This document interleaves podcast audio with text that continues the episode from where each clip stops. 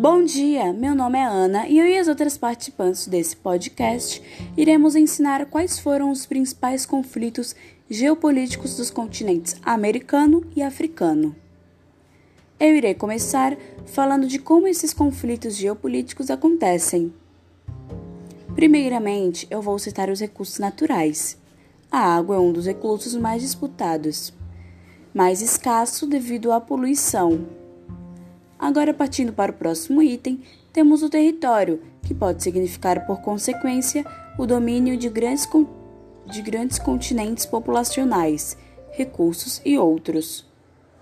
E por último, temos os movimentos separatistas.